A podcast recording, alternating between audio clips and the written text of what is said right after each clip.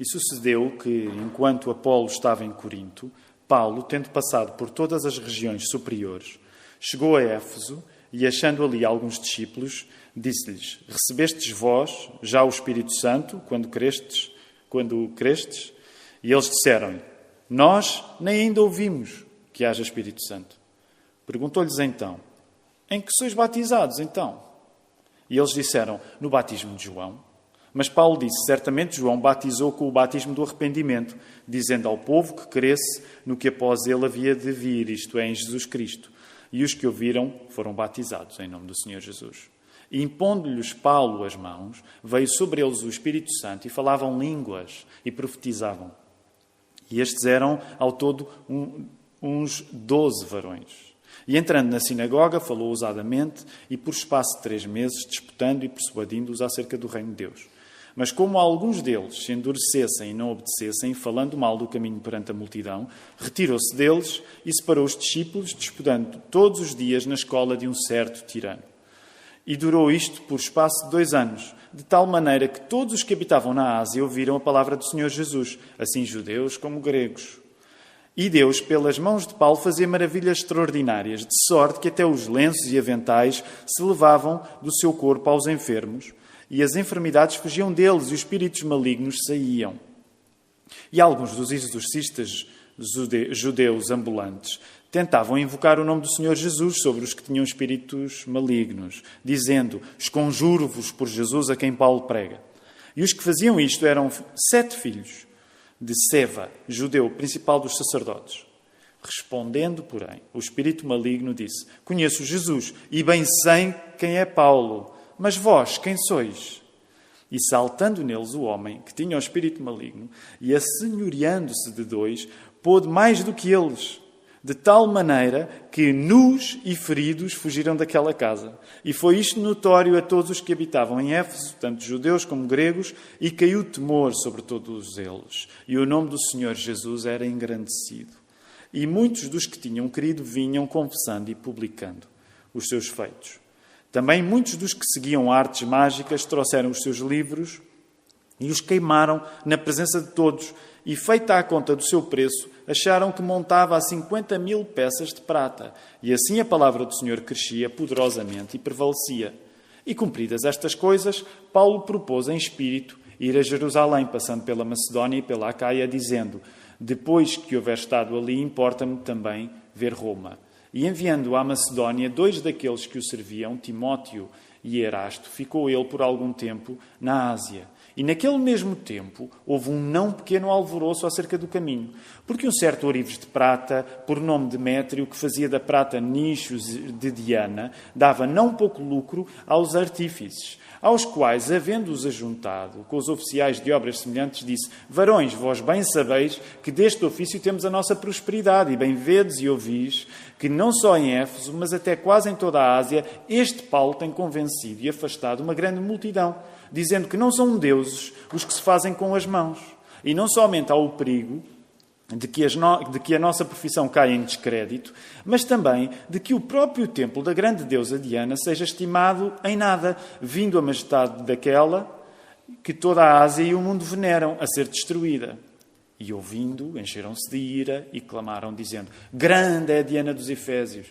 E encheu-se de confusão toda a cidade, e unânimes correram ao teatro, arrebatando a Gaio e a Aristarco, macedónios, companheiros de Paulo na viagem. E querendo Paulo apresentar-se ao povo, não lhe permitiram os discípulos. E também alguns dos discípulos da Ásia, que eram seus amigos, lhe rogaram que não se apresentasse no teatro. Uns, pois, clamavam de uma maneira, outros de outra, porque o ajuntamento era confuso e, os mais deles não sabiam por que causa se tinham ajuntado. Então tiraram Alexandre dentre a multidão, impelindo os judeus para diante, e Alexandre, acenando com a mão, queria dar razão disto ao povo. Mas quando conheceram que era judeu, Todos unanimemente levantaram a voz, clamando por espaço de quase duas horas: Grande é Diana dos Efésios. Então o escrivão da cidade, tendo apaziguado a multidão, disse: Varões Efésios, qual é o homem que não sabe que a cidade dos Efésios é a guardadora do templo da grande deusa Diana e da imagem que desceu de Júpiter? Ora, não podendo isto ser contraditado, porém, que vos aplaqueis e nada faceis temerariamente, porque estes homens que aqui trouxestes não, nem são sacrílegos, nem blasfemam da vossa deusa. Mas se Demétrio e os artífices que estão com ele têm alguma coisa contra alguém, há audiências e há procônsulos que se acusem uns aos outros. E se alguma outra coisa demandais, averiguar-se-á em legítimo ajuntamento. Na verdade, até corremos perigo do que por hoje sejamos acusa acusados de sedição, não havendo coisa alguma com que possamos justificar este concurso. E, tendo dito isto, despediu o ajuntamento. O sermão de hoje deseja fazer uma pergunta. E a pergunta é: travas nas trevas? E a ideia para esta, para esta mensagem é, com o texto bíblico aberto em Atos 19, compreendermos que está a acontecer um contraste cada vez maior entre o poder de Cristo, que vai conquistando cada vez mais no livro dos Atos dos Apóstolos, e que por isso mesmo contrasta com o poder do mal, o poder das trevas, se quisermos, o poder de Satanás. Talvez nós estejamos hoje pouco preparados para reconhecer este poder. Falarmos de trevas, de, do mal, sobretudo do diabo, tende a ser desconfortável. Parece-nos conversa de gente supersticiosa, pouco esclarecida. Mas eu creio que este pouco à vontade que nós podemos ter com este assunto do mal, com este assunto da ação do diabo, com este assunto das trevas, este pouco à vontade, é um dos truques perfeitos para que nós vivamos debaixo da influência deste poder que nos custa reconhecer. Claro, a solução para isso, como cristãos que somos, é falar de Cristo. E é esse o meu propósito nesta manhã, e é por isso que eu não preciso apenas de falar de Cristo.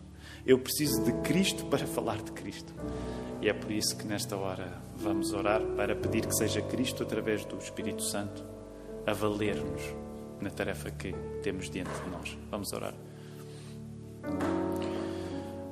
Deus Pai, nós reconhecemos que há assuntos mais fáceis e outros mais difíceis. E reconhecemos, muitos de nós nesta manhã, que assuntos relacionados com o poder do mal, das trevas, de Satanás, são desconfortáveis para muitos. Certamente é verdade que há cristãos muito obcecados com estes temas, mas eu duvido, Senhor, que, que este seja um problema que nos caracteriza a nós aqui nesta manhã. Nós tendemos mais para o outro extremo, do desconforto, de evitar até falar uh, nestes temas. E, Senhor, nós não podemos escolher, com a tua palavra aberta, não podemos escolher a verdade. A verdade revela-se para nós. E nesta manhã eu gostaria, Senhor, não é só uma questão de eu gostar, eu, eu quero pedir-te que tu me orientes para que essa verdade seja proclamada e para que essa verdade possa valer todos. E a minha oração nesta hora, a nossa oração nesta hora, é que tu guies tudo aquilo que vai ser dito para que atinjas Senhor, atinjas as pessoas com o teu amor, com a tua misericórdia, com a tua correção também e que nós não sejamos duros de coração. Suaviza o nosso coração para podermos aceitar a tua verdade nesta hora, Senhor. Ó Senhor, e que no final a tua palavra tenha um efeito que certamente vai cumprir o teu próprio propósito, mas que ela tenha também um efeito de nos alegrar. Vivemos numa época onde estamos muito carentes de ânimo, de alegria e de consolar também. Ah, e se temos sido vaidosos e arrogantes, que ela nos possa quebrar. Oh, Senhor, tanta coisa importante para ser feita e que nós não somos capazes de fazer. Só o Teu Espírito pode. E é, e é isso que nós pedimos que aconteça. Não fazemos esse pedido baseado em nós, mas fazemos este pedido, esta oração, baseados no Teu Filho. É por isso que usamos o nome dele como entrada diante da Tua presença. Em nome de Jesus, nós oramos. Amém. Então vamos voltar a colocar os nossos olhos no, no texto. a esta altura do campeonato, do estudo do livro dos Atos dos Apóstolos,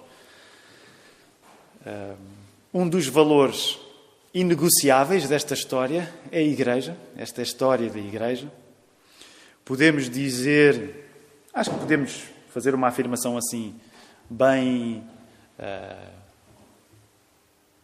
volumosa, uh, e dizer: a Igreja é tudo, a Igreja é tudo no livro dos Atos dos Apóstolos. E como tudo que a Igreja é, fazer parte da Igreja é, nesta história, o prémio dos prémios. E é debaixo desta perspectiva, em que fazer parte da Igreja é o grande prémio, que eu gostava que nós pudéssemos rapidamente concentrar-nos no verso 1 ao 7. Como estamos a fazer um estudo abrangente todo o livro dos Atos dos Apóstolos, não podemos ir parando em todos os detalhes, temos de seguir uma certa dinâmica. E, por exemplo, este assunto do verso 1 ao 7 às vezes dá para acaloradas discussões.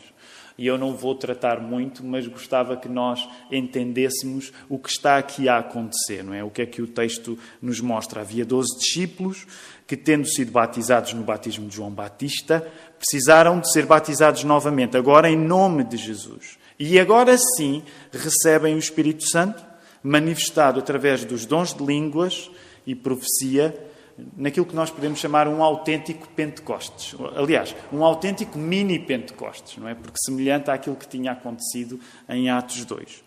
Aquilo que está a acontecer de diferente neste texto, porque de facto há coisas que nós podemos dizer se desviam do padrão habitual em que a conversão acontecia, Portanto, quando as pessoas se tornavam cristãs, havia determinadas coisas que acontecem que aqui parecem ser coisas um pouco diferentes, coisas um pouco excepcionais. Por exemplo, a necessidade de um novo batismo é excepcional. A chegada do Espírito Santo apenas depois do batismo também é uma coisa excepcional. E a aparente exibição dos dons de línguas e de profecia como um selo da chegada do Espírito Santo são coisas que se afastam um pouco do padrão maioritário ah, no livro dos Atos dos Apóstolos.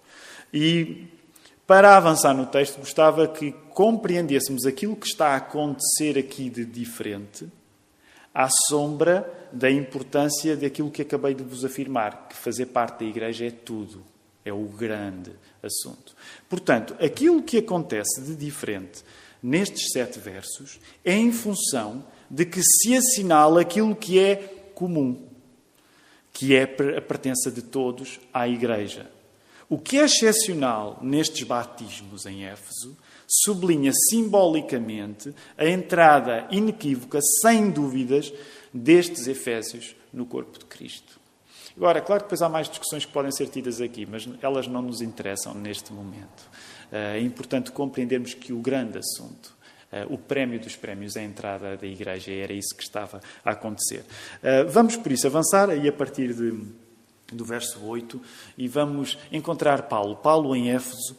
Eh, o trabalho de Paulo em Éfeso é tão incrível que naturalmente suscita inveja. E já temos falado acerca disto. A inveja é um dos motores mais eficazes do livro dos Atos dos Apóstolos no que diz respeito aos adversários do Evangelho. Eh, e não é difícil ter inveja de Paulo. Vamos só rapidamente partir do verso 8. Quem é que não gostava de ser como Paulo é? Quem é que não gostava de ter aquilo que Paulo tem? Paulo é alguém com um discurso valente e corajoso, verso 8. Paulo é capaz de ir além da estreiteza da sinagoga, no verso 9. Paulo é sofisticado ao ponto de integrar o debate intelectual daquele tempo na escola de Tirano, discutindo filosofia. Vemos também no verso 9. No espaço de dois anos, vejam bem, a reputação de Paulo é tal que toda a gente ouve na Ásia o Evangelho. Né? Esta generalização é feita. Isto é coisa de um homem, de facto, um homem incrível. Paulo não é uma pessoa normal. E como se tudo isto não bastasse, como se todas estas características que nós já estamos a ver em Paulo não fossem uh, por si só já incríveis, Paulo é ainda capaz de fazer milagres ao ponto de as pessoas a partir das próprias convicções, das próprias crenças que tinham, traziam peças de roupa para que pelo menos fossem tocadas, tocadas pela sombra de Paulo, para que da sombra de Paulo houvesse eh, poder extraordinário capaz de expulsar demónios que atormentavam as pessoas. Isto é de facto incrível. Quem é que é igual a Paulo? Ninguém é igual a Paulo. Na Bíblia, só mesmo, só mesmo o Nosso Senhor é que, que transcende Paulo. Paulo é incrível, faz coisas incríveis. As curas, estas curas, e, e eu não quero que fiquemos muito neste detalhe, até porque nós, eh, muitos de nós lemos este texto e perguntamos assim: mas este tipo de convicções, como é que é isto? É, é assim, a sombra passa e cura. Uh, e, novamente, é, é preciso termos os pés bem dentro do ambiente da Escritura. As curas que realmente acontecem desta maneira fantástica, que nos parece uma maneira até pouco ortodoxa, são mais Deus a condescender com o povo nas convicções que eles tinham do que propriamente Deus a confirmar essas convicções. Por isso mesmo é que nós hoje, uh, dois mil anos depois, não temos como prática um tipo de oração uh, semelhante a que a sombra passa e fica. Claro que alguns de vocês nesta altura estão a pensar: ah, mas eu já eu conheço umas quantas igrejas que têm práticas um pouco semelhantes e é por isso que nós não as temos. Porque quando vamos ao texto bíblico não, não vemos nada que as consolide. E mesmo num caso destes, em que a própria sombra de Paulo é usada para grandes coisas acontecerem, o que nós vemos, o que nós entendemos é mais a condescendência, a misericórdia de Deus para com a necessidade das pessoas do que propriamente a confirmação destas convicções. Agora reparem, tudo isto para eh, caracterizar um Paulo absolutamente fora de série e que, naturalmente, com um currículo destes, não é difícil que muitas pessoas quisessem ser como Paulo era. O que é que acontece? O que é que o texto nos vai dizer? Chegam as versões de contrabando, não é? a versão da candonga. Não é? Há Paulo e agora vai passar a haver Paulos da candonga. Vejam o texto. Na minha opinião, este, honestamente, este é dos textos mais. Eh, é dos textos mais engraçados que a Bíblia tem. Eu também ah, fui influenciado porque havia um irmão na Igreja Batista de Moscavide, ainda há o irmão Rangel, saudoso irmão Rangel, um abraço para ele se ele estiver a ver. Uh, e o irmão Rangel contava sempre esta história com muita graça, não é? de, de, destes homens que vão dar uma de Paulo e que levam uma tareia tal e que saem nus. Não é só o problema levar uma tareia, levar uma tareia e sair nu, não é? E então toda esta história, a maneira como o irmão Rangel contava aquilo, aquilo sempre captou a minha imaginação. E é isso que acontece. Vejam o verso 14. Sete judeus tentam dar uma de Paulo, expulsando demónios em nome de Jesus, para verem se conseguem o mesmo tipo de resultados. Ora, se é possível enganar pessoas com imitações, demónios nem tanto. Os demónios sabem distinguir o autêntico, e deixa-me voltar a usar a palavra, da candonga. E por isso mesmo o demónio. Ah, Jesus, Paulo, sim, sei quem são, vocês. Um, o demónio em causa acaba com aquela charada e dá-lhes uma tarefa tal que, que, aqueles homens saem apavorados e nus. Que grande espetáculo que deve ter sido, não é? Vemos isso no verso 16. O episódio espalha-se e o povo percebe que é melhor ter cuidado com a ideia de fazer grandes cópias de, de Paulo. A impressão com o poder do apóstolo Paulo contribui para que o povo vá abandonando as suas práticas de superstição e ocultismo, queimando livros que contribuíam para pôr este circuito de bruxaria a funcionar. É isso que nós encontramos aí no verso 18, não é? 18 e 19, verso 18 e 19. Com tudo isto, a palavra que nós podemos, a palavra é, é uma expressão que nós podemos usar para falar de, de cristianismo, a palavra está imparável. Novamente, é? no tema que nós temos, está no ir, a palavra não para. Enquanto Paulo começa a planear viajar a Jerusalém e Roma, estamos já verso 19, 20, portanto já 21, as coisas começam a complicar-se. O negócio da idolatria, lá em Éfeso, com o templo de Diana, ameaça entrar em prejuízo à custa do crescimento da fé cristã. Rapidamente, algum contexto acerca de Éfeso. Éfeso era um grande centro comercial, era uma cidade muito comercial, a quarta maior do, do Império Romano. Tinha passado a fazer parte do Império Romano no ano de 133 a.C. e tinha sido elevada a capital provincial. O modo como Éfeso se devotava a figuras como Diana, era um dos seus orgulhos. Aliás, o seu templo de Artemis, eh, eh, só para explicar, Artemis ou Diana muitas vezes são, que significam a mesma coisa, porquê? Pergunto agora, eh, sem ideia porquê. Porque Artemis era para os gregos e Diana era para os romanos. O, o, geralmente ele é mais conhecido, se vocês fizerem uma pesquisa histórica, ele é, este templo de, que aqui é mencionado de Diana, ele é mais conhecido como o Templo de Artemis. E este Templo de Artemis era considerado uma das sete maravilhas do mundo antigo. Uh, um dos players, este é um termo um pouco manhoso, player, mas agora usa-se muito. Vocês usam, não sou eu. Não. Quem nunca usou o termo player atira a primeira pedra. O Hugo nunca usou, o Hugo nunca usou. Uh, mas o Demétrio, agora vou ter de insistir nele. O Demétrio é um dos players neste negócio de idolatria. Ele é um ourives. E o que é que o texto nos diz? Uh, com algum racismo à mistura, e reparem, não é a primeira vez que isto está a acontecer. Sempre que é necessário uh, reagir contra o cristianismo, as pessoas usam todas as armas que têm. E, e, geralmente a xenofobia vai ser uma delas. Portanto, algum racismo anti-judaico, que, por exemplo, vamos ver que Alexandre vai sofrer no verso 33, este Demétrio consegue excitar uma boa parte do povo para querer linchar Paulo e a sua equipa. Neste caso, quem vai correr mais risco, como vemos no verso 29, até Gaio e Aristarco, uma vez que Paulo consegue passar aconselhar para não ir ao teatro ao meio do ajuntamento onde a turba estava a ganhar temperatura. Tudo podia ter-se descontrolado se não fosse o escrivão da cidade, que nós encontramos aí no verso 35, a intervir, a colocar água na fervura e a recomendar que, se era para fazer alguma coisa, que se seguisse o curso da lei. Este é um dos aspectos interessantes quando nós lemos o livro dos Atos dos Apóstolos, é que conhecemos mais acerca da cultura daquele tempo e de, e de uma das coisas realmente brilhantes. Um, no contexto greco-romano e, sobretudo, no romano, que era a importância da lei. Não é? E então este escrivão vai dizer: se vocês querem fazer alguma coisa, estou a parafrasear, é melhor sigam os cursos. Não é?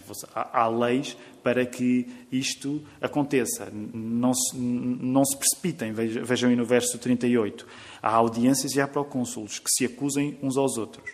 A verdade é que ele conseguiu, à custa disto, este escrivão, dar alguma ordem àquela Assembleia que estava a entrar em descontrolo e, felizmente, esta a, a, Assembleia se dissolve, no verso 40, sem estrago de maior. Até porque depois, quando entramos no capítulo 20, o evento, os, os acontecimentos já serão diferentes. Basicamente, e muito resumido, nós temos o sumo da ação deste capítulo 19 do livro dos Atos dos Apóstolos. A minha ideia era aplicar alguns dos princípios que nós podemos encontrar nesta ação à nossa vida. E vou fazê-lo através de quatro pontos. Eh, o primeiro, que se chama o travão das trevas, eh, portanto, fazendo vingar o título do sermão, que pergunta travas nas trevas. Portanto, primeiro ponto para a nossa aplicação, o travão das trevas. O segundo, o tesouro das trevas. O terceiro, o tudo das trevas.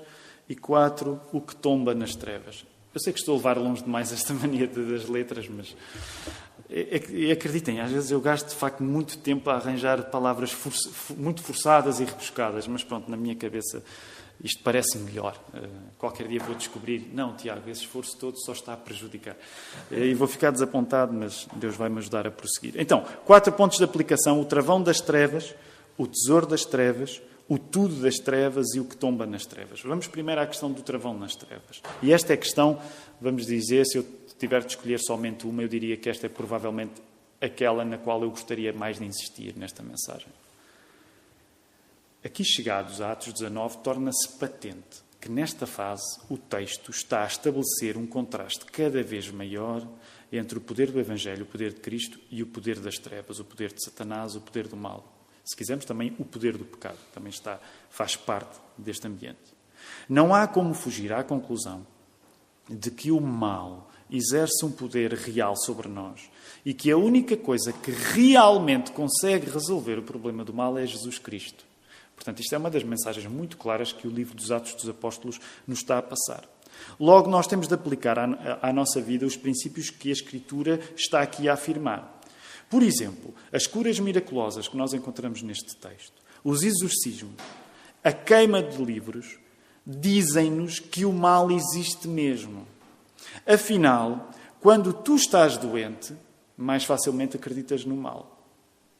Afinal, quando estás sem algum tipo de liberdade, te sentes oprimido, e agora estou a juntar isto à ideia de possessão demoníaca, ok? Não estou a dizer que não ter liberdade é igual a possessão demoníaca, mas quando tu sentes que a tua liberdade está limitada, mais facilmente tu acreditas que o mal existe. Aliás, permitam uma analogia um pouco óbvia, não é? Estamos numa altura única das nossas vidas onde não podemos sair à rua como normalmente e isso é sentido no nosso coração. Portanto, quando tu estás doente, mais facilmente tu acreditas que o mal existe, não travas tanto na existência das trevas. Quando tu te sentes limitado, mais facilmente tu sentes que o mal existe, não travas tanto na ideia das trevas. E deixa-me dizer também, pegando no exemplo da queima dos livros, também é preciso acreditar no mal quando os livros que nós lemos nos fazem depender do seu poder oculto. Claro que agora estou a falar de livros, não é todos os livros, há livros ótimos, de livros que nos metem numa espécie de trânsito negativo. Nesse sentido, a pergunta é precisamente recuperada. Será que tu travas nas trevas? Tu tens dificuldade em reconhecer o poder do mal na tua vida? Tu tens dificuldade em reconhecer o facto de seres mesmo pecador? Tu tens dificuldade, além disto, em reconhecer a existência do diabo, da sua obra? Reconhecer a existência do mal concreto e a ação de Satanás faz-te parar? Ficas nervoso com este assunto? Preferes evitá-lo? Nós temos de dar. Temos muitas vezes medo de dar um passo que é reconhecer a existência de todas estas coisas. E sei que estou a generalizar, mas no geral a nossa cultura ocidental trava nas trevas. Tende a querer explicá-las. Hum, hum, tende a querer dissipar essas trevas através de uma explicação que pareça mais científica, ou seja lá o termo que nós queremos usar. E muitas vezes nós temos de reconhecer, até mesmo sendo cristãos, que temos um desconforto com estes assuntos, que travamos nas trevas. Ora, nós podemos olhar para a crença no poder do mal, nós podemos olhar para a crença no poder das trevas, nós podemos olhar para a crença no poder do diabo como um sinal de demasiada simplicidade dos outros. Ah, as pessoas acreditam no diabo são demasiado simples, uh, quase primitivas. Não, eu, eu sou uma pessoa que alberga complexidade. Eu não acredito no diabo. O diabo era uma maneira dos antigos se desculparem e se desresponsabilizarem. Era uma, era uma, era uma, era uma convicção uh, primária. Desresponsabilizava as pessoas. A Bíblia está a sugerir precisamente o oposto. E deixa-me insistir noutra pergunta. Até que ponto é que nós, ao acreditarmos que todo o mal que acontece no mundo, até que ponto é que nós acreditamos que todo o mal que acontece no mundo é apenas uma consequência da ação das pessoas? E até que ponto é que, quando nós acreditamos que tudo o que de mal acontece no mundo é apenas uma consequência da ação das pessoas, até que ponto é que essa convicção é que de facto é simplista? Onde é que eu quero chegar? Eu creio que as mesmas pessoas que podem achar, ah, acreditar no diabo, acreditar no mal, acreditar nas trevas, isso é típico de pessoas demasiado simples. Eu sou mais complexo. Mas quero voltar esta pergunta ao contrário e dizer-te: espera aí, acreditar que todo o mal que acontece no mundo é apenas uma consequência daquilo que nós fazemos, isso é que pode ser realmente simplista. Porquê? Porque quando nós olhamos de perto para algumas das piores coisas que acontecem, não parece realista nem rigoroso tomá-las apenas como um fruto da ação humana. Onde é que eu quero chegar? Eu creio que quando nós olhamos para algumas coisas realmente más que acontecem, é muito mais realista conceber a existência do poder de Satanás para também explicar essas coisas terríveis. Uh, estão comigo? Ficou demasiado complicado? Há coisas que, quando nós apercebemos. Vou dar um exemplo um bocado imediato, ele não está escrito no sermão. Eu não sei se vocês são das pessoas que gostam de ver documentários uh, crimes. Eu reconheço, eu sou. É? Eu e a Ruth vemos alguns documentários de crimes e volta e meia há documentários de coisas tão hediondas, tão hediondas, que nós julgarmos que essas coisas aconteceram apenas como uma consequência da ação de seres humanos é que me parece simplista. Há coisas tão hediondas. Aliás, um exemplo óbvio. Nós olhamos para a Segunda Guerra Mundial. É? A família Cavaco passou por uma fase, agora os rapazes andámos a ver muita coisa da Segunda Guerra Mundial. Portanto, entramos na nossa fase Hitler. Só dá Hitler. Uh, e uma das coisas que realmente é perturbador, como é que um homem daqueles conseguiu ser um meio de tanta maldade? E o meu ponto aqui, não quero extrapolar muito o que estamos a falar nas Escrituras, é que acreditar que, por exemplo, toda, todo o espetáculo trágico, tudo o que foi medonho na Segunda Guerra Mundial é apenas reflexo de ações de homens como Hitler e outros, isso é demasiado simplista. É muito mais razoável nós compreendermos que, além das consequências dos nossos atos, existe um limiar onde ações demoníacas são reais também. E que nesse encontro, aí sim, nós temos uma explicação muito mais razoável para o problema do mal no mundo. Portanto, o problema do mal no mundo está certamente ligado com o mal que tu fazes, mas o problema do mal no mundo também tem a ver com uma estrada que tu percorres, onde outro poder maligno além do teu existe também. E confirma-se um paradoxo algo estranho, mas que faz parte de ser cristão. Quanto mais tu és tocado pelo poder de Deus, mais sensibilidade tu ganhas para reconhecer o poder do diabo. Eu não estou aqui a falar nenhuma obsessão, na oração já, já o reconheci, eu acho que há movimentos evangélicos que raiam uh, obsessões nada saudáveis acerca da obra de Satanás e do diabo. Às vezes é quase uma espécie de inversão invertida. Há cristãos que correm o risco de parece que só ganham vida quando estão a falar do diabo.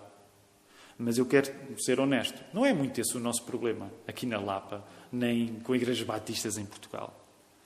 É, às vezes é o contrário é a dificuldade do reconhecimento do poder das trevas na nossa vida. E o que eu te quero dizer é que quando lês a Bíblia, e Atos em particular, se vai haver Cristo concreto, vai haver a exposição concreta do poder de Satanás.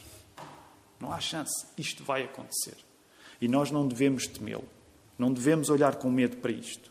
Este é o primeiro ponto, já me estou a atrasar. Portanto, a primeira aplicação, não sei se se lembram, era uh, o travão das trevas. A, a seguir é a questão do tesouro das trevas. Rapidamente. Com tudo o que é boa notícia no facto de Cristo derrotar o poder do mal, nós não podemos ser ingênuos nas consequências que vêm do facto de Cristo derrotar o poder do mal. Há despesa, há prejuízo económico.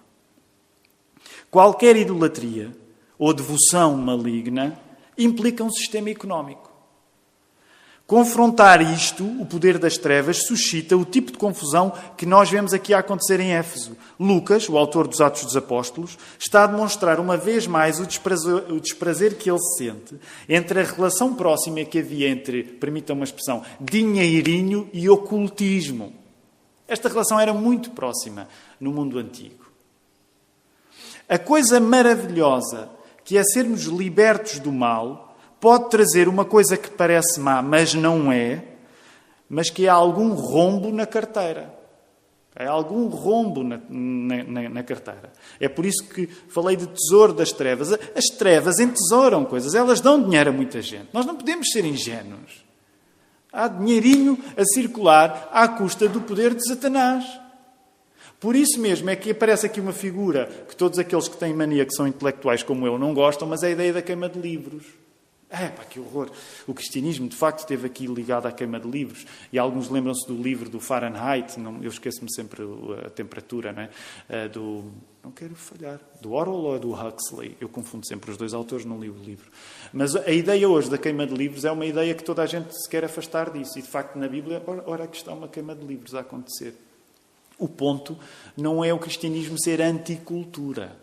O ponto é o cristianismo reconhecer que a cultura maligna aprisiona as pessoas. E o momento da queima de livros que serviam para aprisionar as pessoas era um momento de liberdade. Era um momento de liberdade.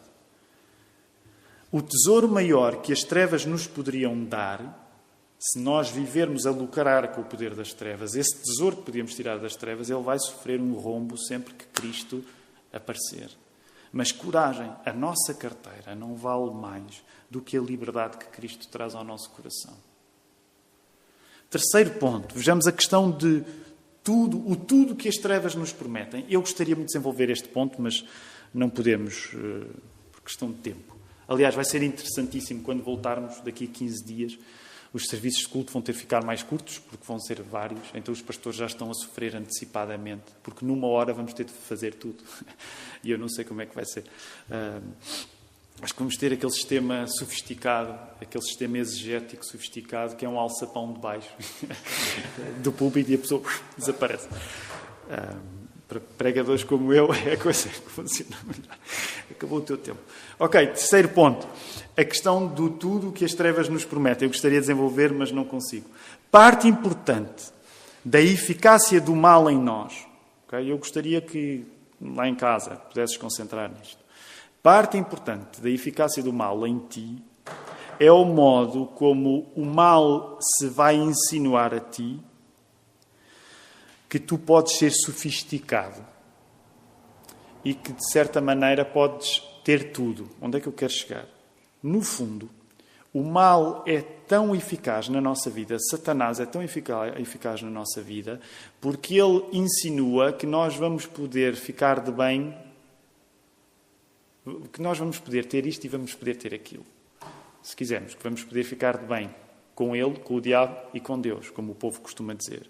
Éfeso era uma cidade cheia de sincretismo. Sincretismo é a palavra que nós usamos quando falamos de práticas religiosas, de convicções religiosas que basicamente juntam, adicionam, misturam. Éfeso é a cidade deste tipo de sofisticação. Juntas aqui, juntas acolá, e por isso mesmo não é inapropriado dizer que todos nós somos um bocado efésios hoje ainda, somos tentados a ser efésios. Mas a minha proposta é outra com a Bíblia aberta. O que geralmente nos mete nas mãos do diabo não é o satanismo. Okay? Vocês já ouviram esta analogia, é uma, eu acabo sempre por usá-la. A maior parte das vezes nós não somos tentados a fazer coisas más eh, por nos desejarmos tornar pessoas satânicas, devotadas ao ocultismo, à feitiçaria. Haverá pessoas que, sem dúvida, chegam lá. Tu podes ser uma dessas pessoas que chega lá. Mas para a maior parte das pessoas, a tentação não, não vem em modo de torna-te satânico. Para a maior parte das pessoas, a tentação vem em modo de cristianismo mais alguma coisa.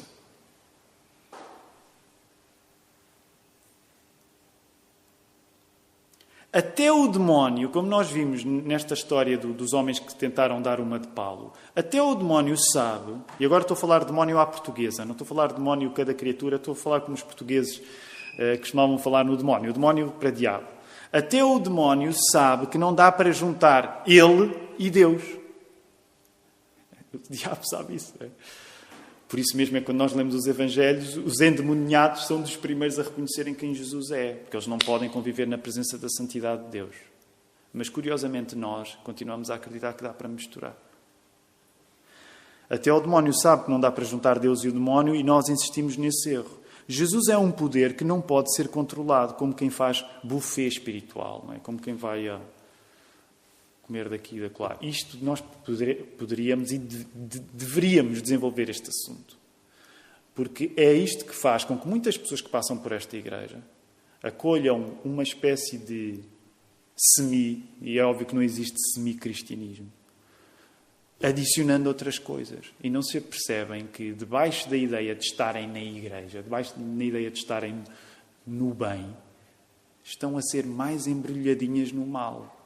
Porque é assim que o Satanás nos tenta. É tu teres um bocadinho do culto de Jesus, é teres um bocadinho do culto de Diana, é teres um bocadinho do culto de seja lá o que for. E nesse aspecto, o momento em que nós vivemos continua a ser um momento completamente efésio. Tu juntas o que quiseres, fazes o buffet que quiseres. Mas Jesus diz que Ele é o único, o caminho, a verdade e a vida. Último ponto. O que tomba nas trevas. Do mesmo modo como Paulo é, isto é interessante. Uma das maneiras como nós podemos enquadrar Paulo neste episódio, ele é um ladrão do templo de Diana. Como assim ladrão? Ele não roubou nada, certo? Mas ele é alguém que está a subtrair divindade a Diana. E é por isso que Demétrio diz: Espera aí, isto vai acabar mal para nós. Aqueles homens percebem que se Jesus for Se, se a verdade corresponder à pregação do Evangelho, eles vão ficar a perder. Porque Jesus não dispensa a sua divindade com Dianas, com as Artémis do mundo. Nesse sentido, Paulo é alguém que está a, a subtrair a suposta divindade de Diana. Geralmente, e permitam-me só fazer esta comparação, não sei se concordam comigo, mas geralmente, quando nós vamos para o livro dos Atos dos Apóstolos, é mais fácil nós preferirmos Atos 17, em que Paulo vai dialogar com a cultura Ai, Paulo, que sofisticado, lia, lia autores eh, gentios. É, pá, nós queremos ser assim, uma igreja culturalmente relevante. Não é? Uh, e, e não gostamos tanto de Atos 19 em que Paulo, nesse sentido, ele não aparece como alguém como dialoga, ele aparece como alguém que rouba divindade aos sistemas religiosos alheios. Nós arrepiamos-nos com a imagem de livros queimados, nós arrepiamos com a imagem de devoções estrangeiras interrompidas pelo cristianismo. E, nesse sentido, permitam dizer isto, uh, ouçam com, com generosidade. Eu gosto de pensar que neste episódio de Atos 19 nós temos um, um, um, um exemplo de relevância cultural, isto para usarmos um clichê uh, evangélico dos últimos 20 anos. Paulo está a ser culturalmente relevante através da sabotagem. É? Está a ser culturalmente relevante através da sabotagem. Uh, Deixa-me ir mais longe. É uma evangelização que provoca estrago. É uma evangelização que está a provocar estrago naquela cultura. E deixa-me dizer, e que bom que é esse estrago que a evangelização está a provocar. Que tal abraçarmos uma fé que não para, como esta de Atos 19, e que evangeliza enquanto estraga o poder das trevas? Esse é o meu convite para ti nesta manhã, para tu confiares em Jesus. Podes ter a certeza que não vais ficar parado. Podes ter a certeza que o estrago que vai acontecer na tua vida é um estrago em que o poder das trevas sobre ti vai desaparecer. Que o Senhor nos ajude.